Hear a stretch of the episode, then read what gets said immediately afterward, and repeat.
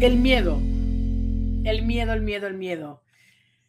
El miedo es una emoción que nos puede llegar a paralizar a nosotros, pero también es el, miedo es una emoción que puede llegar a paralizar a nuestro perro, pero, pero, pero sobre todo es una emoción que puede desencadenar y normalmente desencadena diferentes acciones, diferentes reacciones, diferentes comportamientos que nosotros los podemos catalogar o etiquetar como problema de comportamiento cuando realmente no es así.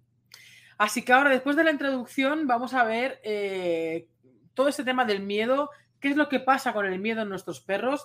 Vamos a leer un trocito del libro Desafiar la Actividad 1, libro que pertenece a una saga compuesta de tres libros en la que vas a encontrar la información más completa que puedas encontrar con respecto a la reactividad, enfocándolo desde muchos puntos de vista, entre ellos el tema emocional, porque el miedo es una emoción que puede desencadenar en comportamientos reactivos.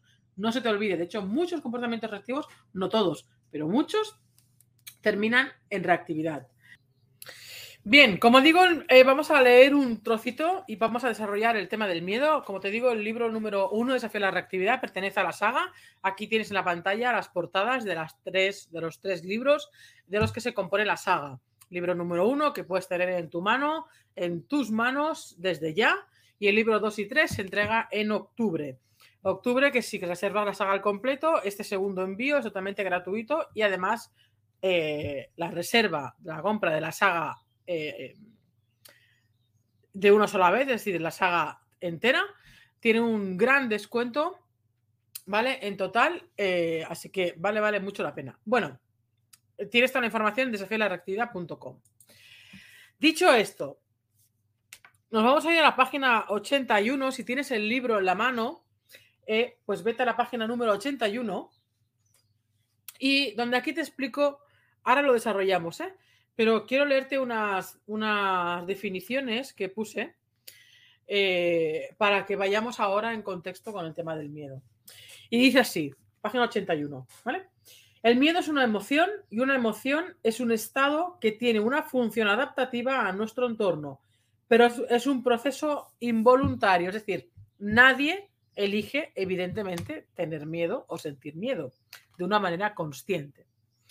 Nos vamos a la página 82 y eh, a una pregunta, ¿qué es el miedo? ¿no? O sea, que el miedo es una emoción, vale, pero ¿qué es el miedo? Y entonces aquí te digo, si hablamos a nivel general, ¿vale? Podríamos decir, estado emocional negativo o aversivo con una activación muy elevada que incita a la evitación y al escape de situaciones peligrosas, emoción con gran tensión y supervivencia.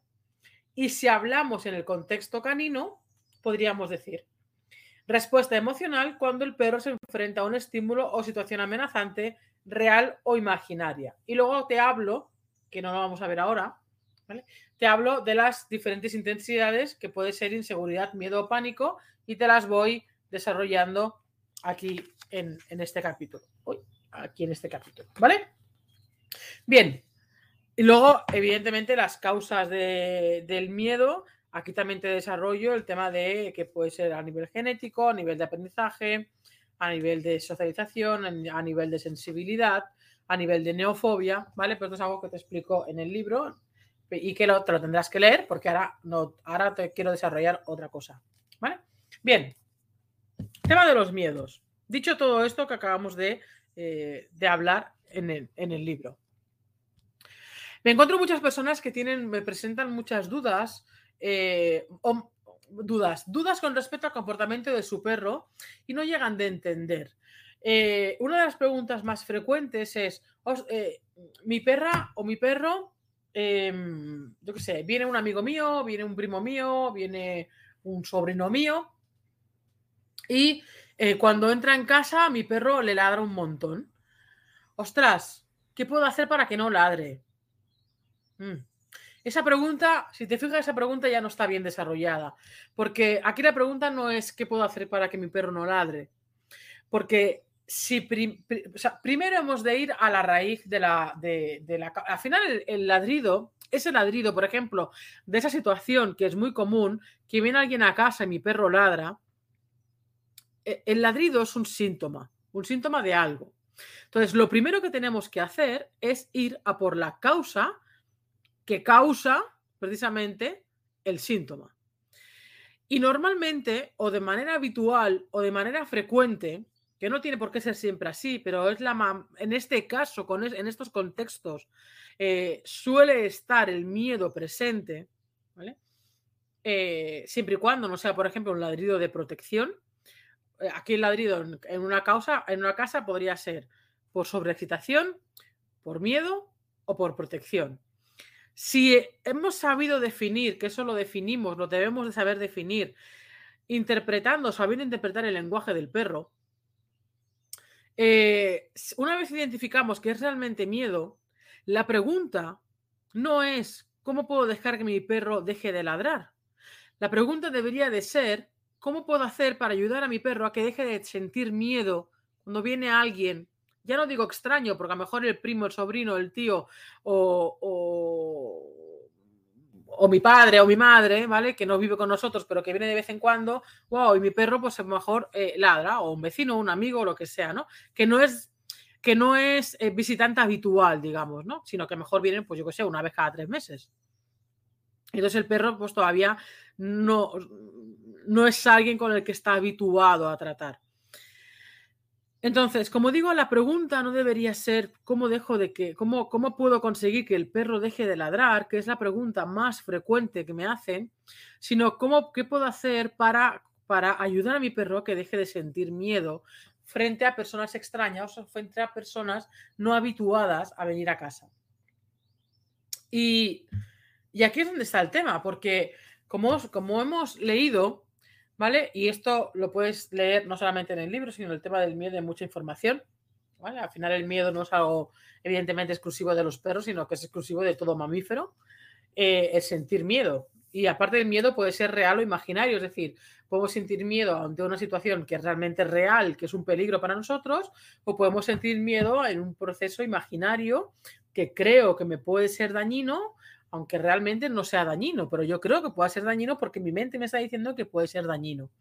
De ahí la descripción o de ahí la coletilla de real o imaginario. Dicho esto, eh, cuando hablamos de una emoción, aunque esa emoción derive en un comportamiento X, que en este caso sería el ladrido, yo no soy partidaria de, manejar esa situación como exclusivamente un comportamiento X de un ladrido, sino, y muchas veces me habéis escuchado decirlo, de ir a la raíz, que es el miedo. Aquí la pregunta sería, uno, ¿a qué tiene miedo tu perro? Dos, ¿desde cuándo tiene miedo tu perro? En este caso a las personas. Tres, ¿qué intensidad tiene de miedo? No es lo mismo una inseguridad, que él mismo la puede ir gestionando, a un miedo, o ya no digo pánico, porque el pánico ni siquiera, con el pánico ni siquiera ladran. El pánico directamente se esconden, se quieren fundir contra el suelo y quieren desaparecer del mundo. Entonces nos quedamos con inseguridad y con miedo, única y exclusivamente en este caso. Entonces, lo primero es saber qué es, qué, o sea, cuál es el motivo de ese miedo. ¿Es por falta de socialización? ¿Es por una mala experiencia? ¿Es un miedo genético?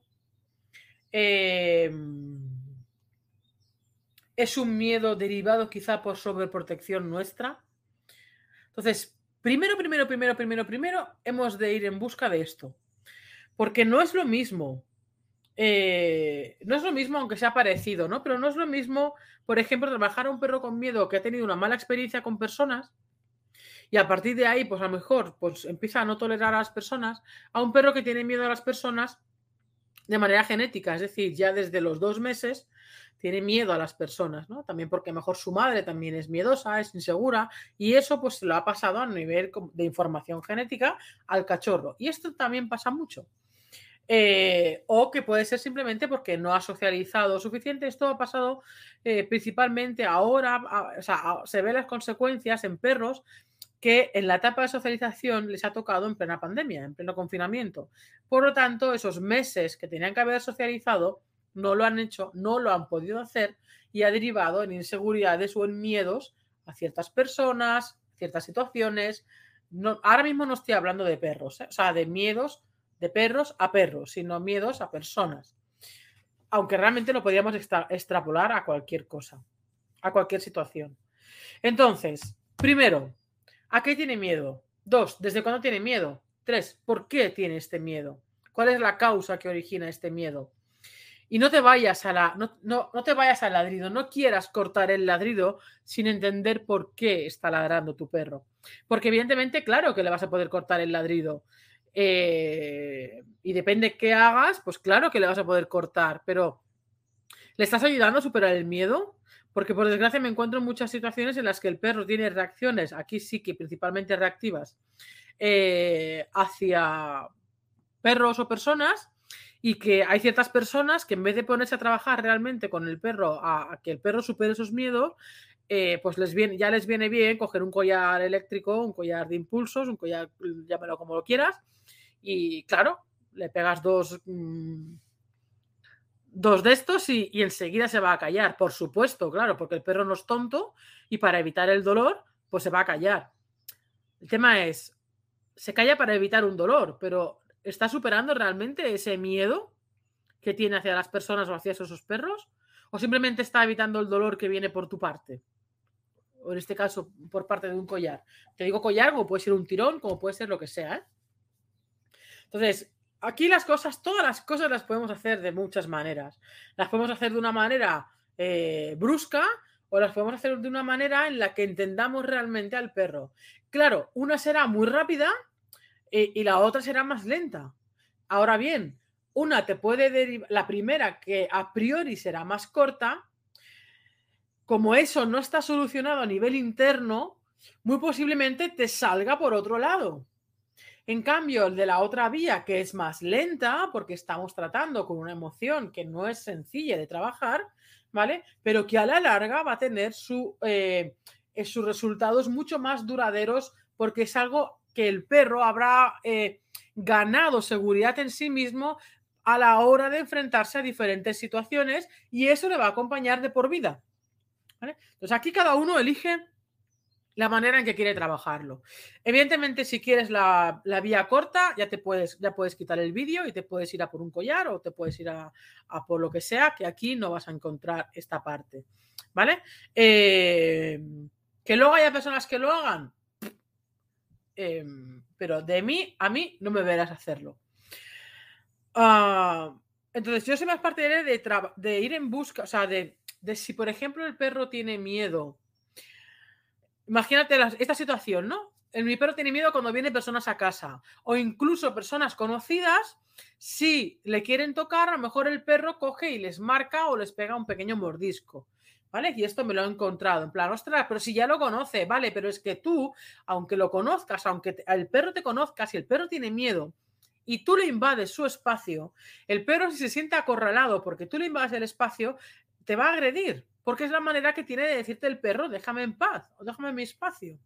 Y puede ser con un marcaje, con un marcaje con contacto o puede ser con una agresión, porque los perros que más agresiones cometen son perros con miedo. Perros con miedo que no tienen otra vía, que no encuentran otra vía para, para que el estímulo se aleje que la agresión. Y nuestro trabajo debería ser entender a nuestro perro eh, que él, no elige tener miedo, porque aquí está un poco la clave. Cuando vemos ciertos comportamientos, mm, creemos que es que el perro porque le da la santísima gana, se, y ha decidido levantarse por la mañana y, ladrar a todo ser que entre en tu casa. No. El perro tiene miedo, el perro, te digo, puede ser inseguridad o puede ser miedo en los diferentes grados que puedan haber ahí en medio, porque pueden ser muy variados, ¿no? Ahora bien, eso no quita que si tú acorralas o si tú invades el espacio de un perro con miedo, el perro, si no puede encontrar la respuesta de huida, vaya evidentemente a manifestar una reacción de agresión o de marcaje. No es lo mismo una agresión que un marcaje, ¿vale? Un marcaje es un aviso, una agresión es una agresión. Son dos puntos son dos puntos diferentes. Realmente lo primero tendría que ser un marcaje y lo segundo tendría que ser una agresión. Claro, si el perro cuando marca no le hacemos ni puñetero caso y él no ve una salida con el marcaje a su miedo, evidentemente pasará a la agresión, porque el perro, eh, si no le funciona una cosa, irá por la otra. Y eso ya dependerá de nosotros, de si hacemos o no hacemos caso a ese primer aviso, que no tiene por qué ser un marcaje un bocado al aire. Ojo, o sea, el marcaje sí que puede ser, pero me refiero al aviso, puede ser diferentes señales, puede ser ponerse de reojo, puede ser el relamido, puede ser los ojos de ballena, puede ser la tensión en la musculatura de la cara o del propio cuerpo, puede ser levantamiento de belfos, puede ser un leve gruñido. O sea, hay multitud de señales previas que el perro te va a estar manifestando que lo que estás haciendo o lo que estás queriendo hacer no le gusta ni un pelo y te está pidiendo, por favor, en su lenguaje, que no lo hagas. El problema es que como no entendemos su lenguaje, lo hacemos. Y luego cuando nos muerde o cuando nos da el aviso, le regañamos porque el perro nos está avisando. Ostras, que mi perro no tiene por qué gruñirme. No, perdona, es que tú no tienes por qué tocarle las narices a tu perro cuando tu perro tiene miedo o alguien extraño para él eh, aunque no sea tan extraño, pero que no sea alguien de la convivencia diaria, ¿vale? Le invade el espacio. Entonces tengamos estas cosas muy en cuenta, porque es muy injusto, muy injusto echarle la culpa al perro de un comportamiento cuando ese comportamiento viene derivado del miedo. Entonces, trabaja el miedo, ayuda a superar los miedos con la habituación a esos estímulos, que se puede hacer de varias maneras, pero es habituar y no dejar que las situaciones reales sean las que definan la situación, porque un perro que tiene miedo, tú no puedes trabajarlo solo en las situaciones reales. ¿Vale? Entonces, algo que te explico también aquí con respecto a, las situaciones de reactividad motivadas por el miedo. No podemos no podemos trabajarlas solo en las situaciones reales. Hemos de simular, hemos de crear escenarios de manera eh, falsas, es decir, que no sean reales, para tener el tiempo suficiente nosotros y el perro de poder ir superando todas estas cosas. Pero no vayas a por la conducta directamente. Entonces, una de las cosas más importantes que tenemos que tener en cuenta cuando un perro tiene miedo, y aquí hablamos principalmente ahora mismo del miedo hacia las personas, es que las personas no pueden y no deben invadir el espacio de un perro con miedo nunca. Aunque sea tu hermano, aunque sea tu sobrino, aunque sea el hijo de tu pareja, aunque sea tal y lo conozca de vez en cuando, eso no le da pie y no le da ningún tipo de poder para invadir el espacio a un perro que tiene miedo, que te está manifestando señales de miedo, pero que tú no los estás entendiendo porque no te estás fijando, porque lo único que quieres es tú tocar al perro, sin pensar en que si el perro quiere ser tocado en ese momento, ¿vale? Eh, y lo haces, luego el perro te pega el mordisquito y tú te quejas. Y le dices, no, es que el perro está loco. No, perdona. El perro no está loco en ningún momento. El perro tiene miedo, te ha mostrado unas señales claras cuando tú te estabas acercando, que tú no has hecho ni puñetero caso, o bien porque no has querido hacerle caso, o bien porque no las has entendido, ¿vale? Y has seguido avanzando eh, cuando el perro te está diciendo no te acerques. A un perro que tiene miedo a las personas, hemos de procurar decirle a las personas que no se acerquen al perro cuando el perro no quiere, sino que tenemos que dejar que sea el perro quien se vaya acercando poco a poco y sobre todo estimulando su nariz para que reconozca a la persona y que sea la persona, porque luego están mismas situaciones, y que luego me tumbé en el suelo y el perro vino y se puso conmigo y puso la cabecita encima mío. Claro, pero es que vino el perro hacia ti. Es que el problema no es que el perro te pueda tener manía a ti o te tenga miedo o te tenga miedo. El problema es que a un perro con miedo le invadas tú el espacio cuando él todavía no está preparado para que le invas el espacio. Pero si tú le das ese espacio, si tú le das ese tiempo, ese perro posiblemente se acerque a ti porque tendrá curiosidad y se quedará contigo. Pero tienes que darle ese tiempo y ese espacio suficiente. El problema es que queremos correr. Por un lado queremos correr y por otro lado no hacemos ni puñetero caso a las necesidades del perro.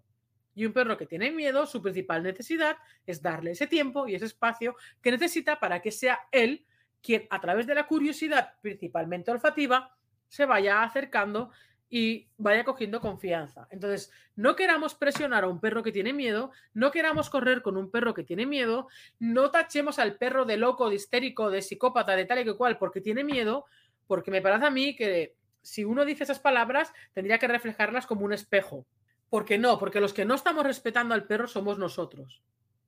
Entonces, tengamos en cuenta esta parte, sea por reacciones reactivas hacia perros, sea por reacciones reactivas hacia personas, sea posiblemente reacciones de miedo. Que un perro ladre, que un perro gruña, que un perro marque, no significa que sea reactividad, significa que es un perro que reacciona con un marcaje, con un ladrido, con tal. Eso no significa que sea reactividad. La reactividad se caracteriza por la intensidad emocional. Un perro que ladra con X intensidad media-baja no se podría considerar realmente reactividad. La reactividad se, caracteriza por ese desborde emocional, por esa emoción no gestionada, por esa o no gestionada o mal gestionada de una manera muy intensa, ¿vale? Pero un perro que simplemente ladra porque tiene miedo no significa que sea reactividad. Depende de la intensidad de esa emoción. ¿Vale? Un perro que gruñe, un perro que marca, un perro que levanta belfos, no significa que sea un perro eh, con, no significa que esa conducta sea reactiva, iba a decir pero reactivo, pero recordarlo de las etiquetas. ¿Vale? Así que primero aprendamos a distinguir lo que es reactividad de lo que no lo es, que aquí hago mucho hincapié en eso, porque eh, la clave de todo está en un buen diagnóstico. Si no hay un buen diagnóstico, no va a haber un buen proceso de, de pautas o de trabajo para ayudar a nuestro perro. Entonces, primero, diferenciar lo que es reactividad de lo que no lo es. No todo lo que parece es reactividad. Se está tomando la reactividad como un cajón desastre. Y lo siento mucho, pero la, reactividad no es un cajón, no debería ser un cajón desastre, porque hay reacciones que no son reactividad, que las tratamos de reactivas y que empeoramos el problema. ¿Vale? Dicho esto, que me estoy ahogando de hablar tan rápido, lo vamos a dejar aquí ¿vale? Vamos a seguir hablando del tema del miedo porque es un tema muy, muy candente, por desgracia. Así que nada, recuerda, te voy a dejar aquí, aquí tienes delante las tres portadas de los tres libros que componen la saga Desafío a la Reactividad, la saga más completa que te vas a poder encontrar en habla hispana en el mundo entero. ¿Vale? La primer, el primer libro tocamos la parte de la reactividad, de las causas, de los factores, de las pautas, de las distancias, etcétera el libro número 2 tocamos de una manera muy incisiva toda la parte emocional, toda la parte de autocontrol, gestión emocional y estrés canino. Ojo, gestión emocional por ambas partes, no solamente del perro, ¿vale? Y en el libro número 3 trabajamos de una manera muy, muy, muy precisa y muy potente toda la parte olfativa con respecto sobre todo eh, a, la reactividad, a la reactividad en completo, al proceso olfativo de manera completa y extensa, pero también enfocándolo una parte a los perros que tienen reacciones reactivas por miedo, porque la reactividad viene por la vista también.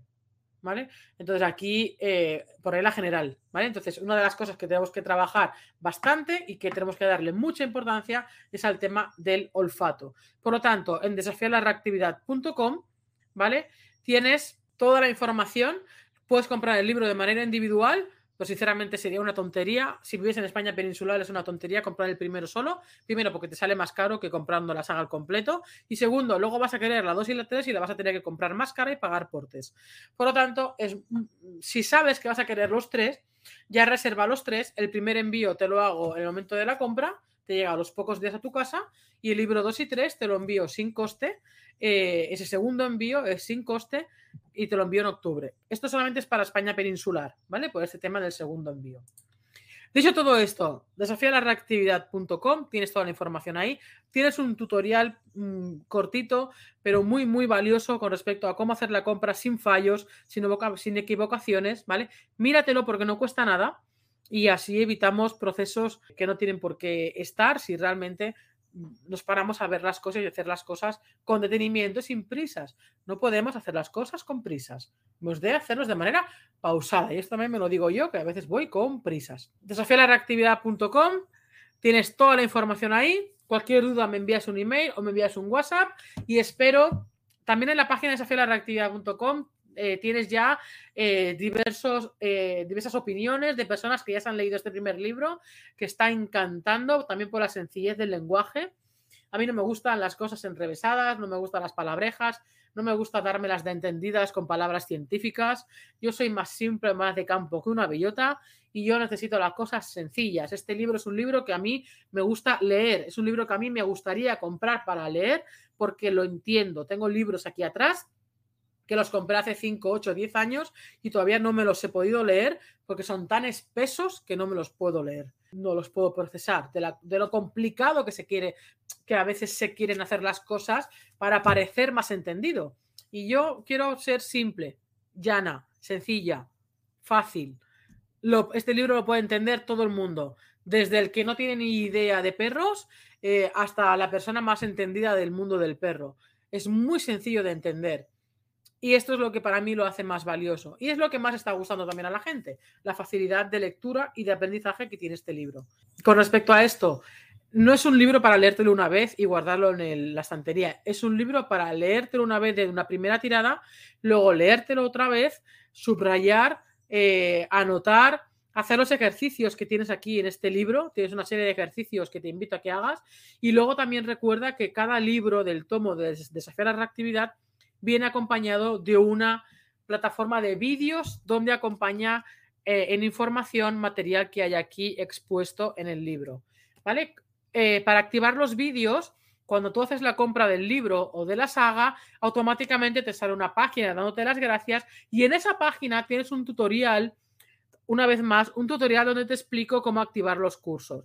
No vayas con prisas, no cierres la pestaña con prisa, léetelo con calma porque ahí te lo explico. Porque si no, luego me enviarás un email, cómo activo los cursos y yo te enviaré al mismo sitio donde te vas a tener que, mirar el tutorial y poder hacerlo. Así que hazlo ya desde el principio. Insisto, no queramos correr, vamos a, tomar conciencia de cada paso que damos para luego no tener que repetir los procesos, que luego te lleva más tiempo, ¿vale?